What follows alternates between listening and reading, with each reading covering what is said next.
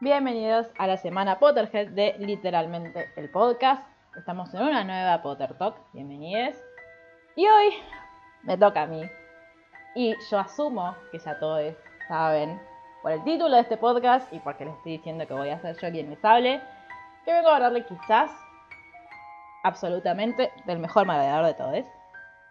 Voy a hablarles de Sirius Black, pero antes de hablarles de Sirius les quiero contar que, como ya dije, en literalmente estamos en una semana Potterhead.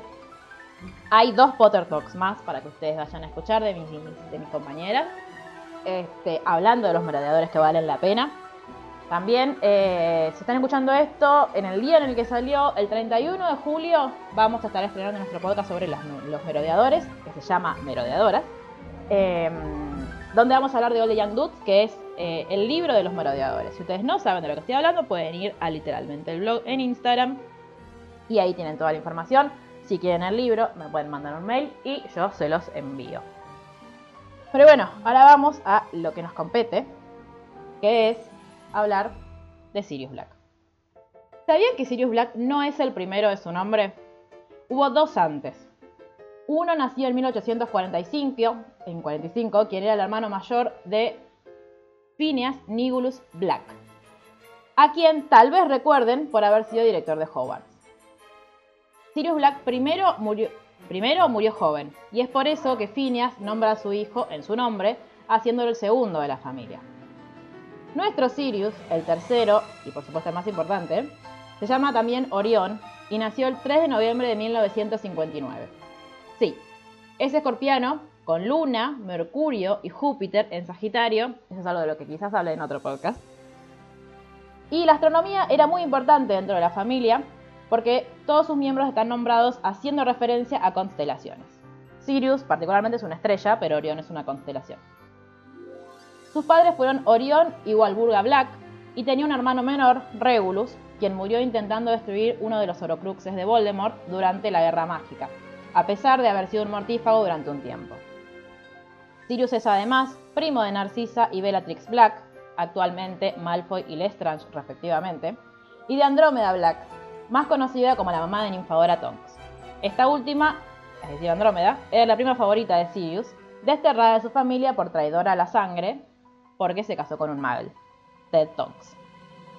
La familia Black es una de las 28 originales familias de sangre pura del mundo mágico, con un historial intachable de miembros de la casa Slytherin. Al menos hasta 1971, cuando Sirius llegó a Hogwarts y fue seleccionado para Gryffindor. Iniciando así una cruzada con su propia familia, con la que de todas maneras ya estaba en desacuerdo. Cuenta la leyenda que incluso adornó toda su habitación del número 12 de Grimmauld Place con banderas, escudos y fotos de Gryffindor, además de algunos pósters muggles para demostrar sus diferencias. En Hogwarts conoció a James Potter, Remus Lupin y Peter Pettigrew, más conocidos como los merodeadores. Junto a ellos, además de gastar bromas y hacer travesuras en el año escolar, aprendió a convertirse en animago para poder acompañar a Remus en sus transformaciones como hombre lobo. Sirius, más conocido como Canuto, se transformaba en un gran perro negro. Además de por sus travesuras, Sirius era reconocido en Hogwarts por su gran inteligencia, además de su lealtad y devoción por James. Eran prácticamente hermanos, e incluso en el sexto año de colegio, Sirius tiene una pelea definitiva con sus padres y se mudó a lo de los Potter. En 1978, tras egresar de Hogwarts, se une a la Orden del Fénix, una organización dirigida por Dumbledore que luchaba contra Voldemort y sus seguidores. Un año después, su padre Orión y su hermano Regulus mueren. En el mismo año, James y Lily Potter se casan y él es el padrino de la boda. También será el padrino del hijo de James y Lily, a quien ya conocemos, un niño llamado Harry, que nacerá en 1980. Cuando el enfrentamiento con Voldemort está en su punto más álgido, y a sabiendas de que tanto Harry como Neville, el hijo de Frank y Alice Longbottom, estaban en la mira del mago más tenebroso, James y Lily decidieron esconderse en su casa del Valle de Godric y hacer el encantamiento Fidelius, que requería un guardián del secreto. Sirius hubiese sido naturalmente el elegido, de hecho James se lo pidió, pero él consideró una opción muy obvia y arriesgada, por lo que, por lo que propuso que fuera en realidad Peter Pettigrew, otro gran amigo de James. Claro que se arrepentiría de esa decisión el resto de su vida. En 1981, el 31 de octubre, Sirius va a buscar a Pettigrew a su escondite y no lo encuentra. Le parece sospechoso, por lo que inmediatamente va al Valle de Godric, donde encuentra el escenario desolador que ya conocemos. La casa hecha trizas, James y Lily asesinados, y Harry vivo, pero con una cicatriz en la frente. Allí se encuentra con Hagrid, quien bajo órdenes de Dumbledore había ido a buscar a Harry para llevarlo a Private Drive, y le ruega que le permita hacerlo a él. Al no conseguirlo, le cede su motocicleta voladora, que Hagrid conservó por años, y se despide de su ahijado, para inmediatamente después ir en busca de Pettigrew para asesinarlo. Después la escena que conocemos. Pettigrew causa una gran explosión en la calle, varios magos mueren, se transforma en una rata para escaparse, la rata que ya era de todas maneras, y Sirius absolutamente desconsolado por la pérdida de su mejor amigo, es marcado como responsable de todas las muertes y llevado a Azkaban, a la edad de 22 años. Fue marcado como el prisionero 390 y enviado al confinamiento solitario. Permaneció allí hasta 1993, cuando logra escaparse. Él mismo cuenta en El prisionero de Azkaban que la forma en la que consiguió no morir ni enloquecer fue concentrándose en su inocencia, que era más una obsesión con sentimiento de felicidad y por eso los dementores no podían quitárselo. Por eso también tuvo la fuerza y el poder suficiente para transformarse en animago y escapar. Después de haber visto en la tapa del diario El Profeta Peter Pettigrew transformado en Scabbers, la, rata de Ron. Y sabiendo que tenía que vengar a su amigo. Mientras él estaba en Azkaban, su madre Walfuga falleció, dejando a Krecher, el elfo doméstico, solo en la casa de Grimmauld Place.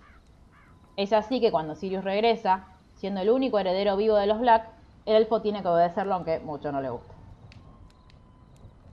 Sirius finalmente se encuentra con Harry en Howard. También con Remus Lupin, quien había creído los rumores que decían que era Sirius y no Pettigrew, quien había traicionado a Lily a James. Tras escapar de Hogwarts montado en Buckbeak antes de ser entregado a la justicia, él y Harry comienzan a generar una suerte de vínculo parental que nos emociona y lo convierte en uno de los personajes, si no el más, querido de la saga. Harry y Sirius se dan cuenta que tienen mucho en común. Ambos crecieron en familias que no les brindaron amor que incluso los despreciaron y los trataron como una deshonra. Sirius vivió a la sombra de su hermano menor Regulus, el digno heredero de la casa Black, y a Harry le pasó algo similar con Dudley. Si bien no eran hermanos, su tía Petunia llenaba de elogios constantemente a su primo, mientras él era el blanco de insultos, incluso de la ignorancia absoluta por todo un verano. Sirius encontró refugio en la casa de su mejor amigo James, de la misma manera en la que Harry lo hizo en lo de los Weasley. Los dos también arrastraban el peso de un apellido. Por diferentes motivos, tanto Sirius como Harry eran conocidos por todas las brujas y magos a donde quiera que fueran. Y ninguna de las razones eran buenas para ellos. Harry hubiese dado lo que sea por no ser conocido por la muerte de sus padres, y Sirius por no pertenecer a la familia a la que pertenecía. Incluso, cuando en la Orden del Fénix, Sirius tiene que permanecer escondido en Grimmauld Place, le dice a Harry, odio esta casa, no puedo creer que tenga que estar encerrado acá otra vez. Y Harry lo entiende perfectamente, porque es lo que a él le pasa cada vez que va a Private Drive. Siguiendo con los paralelismos, ambos fueron perseguidos por el Ministerio de la Magia. Sirius por haber escapado de Azkaban y Harry por ser considerado el indeseable número uno. Los dos saben lo que es tener que esconderse y no confiar en nadie, porque tu cabeza tiene un precio que muchos quisieran cobrar. En definitiva, podemos ver como Sirius Orion Black es un personaje absolutamente valeroso, leal con sus amigos, profundamente inteligente, rebelde y muchas veces impulsivo. También uno de los corazones más nobles y más grandes que ha habitado el mundo mágico. Digno miembro de su casa, cumpliendo con honores el legado que James hubiese querido para su hijo, y enseñándole quizás una de las lecciones más importantes. Cuando no te sentís cómodo con la familia que te tocó, o incluso cuando no tenés familia, siempre vas a encontrar una familia en tus amigos.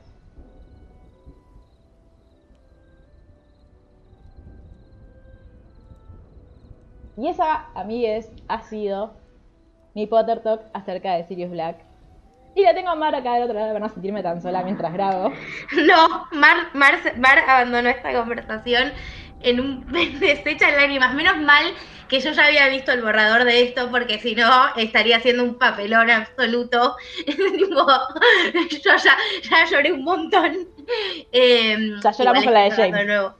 Igual estoy llorando de nuevo, obvio, ¿no? toda la lloración. Dios. Y eso, Sirius es como, bueno, no- tu familia no te quiere, ahora yo soy tu familia. Absolutamente. Y pensaba esto, ¿no? En, en- no, ya que justificamos tantas veces eh, la maldad o, o las, acciones de otros personajes porque tuvieron una vida difícil, eh, Sirius tuvo una vida de mierda también. Y no tomó las mismas decisiones y fue absolutamente responsable de, de todo lo que hizo y de todo lo, todas las cagadas que se mandó también. Eh, de nuevo, Sí, no es, no es la una- razón mal. Claro. Digo, eh, Sirius no tuvo la infancia más fácil de todas. Y aún así eh, demostró que siempre fue un héroe y siempre fue una buena persona. Te amamos, Sirius. Te vamos a ir a visitar al Bolsón. Eso. Este, bueno, nada.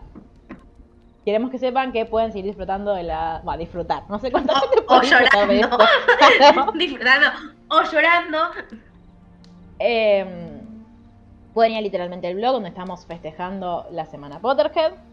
Pueden venir el 31 de julio al estreno de nuestro podcast sobre All the Young Dudes, el libro de los merodeadores. Pueden venir el domingo a eh, nuestras jornadas de debate feminista Lily Evans. Y pueden seguirnos eh, en nuestras redes para hablar de Harry Potter. Siempre estamos dispuestos a hablar de Harry Potter. Pueden también, Siempre. de nuevo, pueden enviarme mensajes diciéndome Jerry Sirius no es el mejor. Yo los voy a ignorar, pero los voy a responder. O sea, voy a ignorar su pensamiento, pero les voy a decir, ah, claro que sí. Em, y no mucho más que agregar. Vayan a leer Ya All, the Young, vayan a leer All the Young Dudes, que creo es lo mejor que pueden hacer en, en- en el momento en el que extrañamos Hogwarts, volver a, a Hogwarts, ya sea con Ah. Harry o con nuestros merodeadores favoritos. Sí, y como ya dijo Jerry, besitos al bolso. Absolutamente. Como siempre, varitas en alto para hablar de nuestros merodeadores y nos vemos en la próxima. Gracias, Marshu. Chao.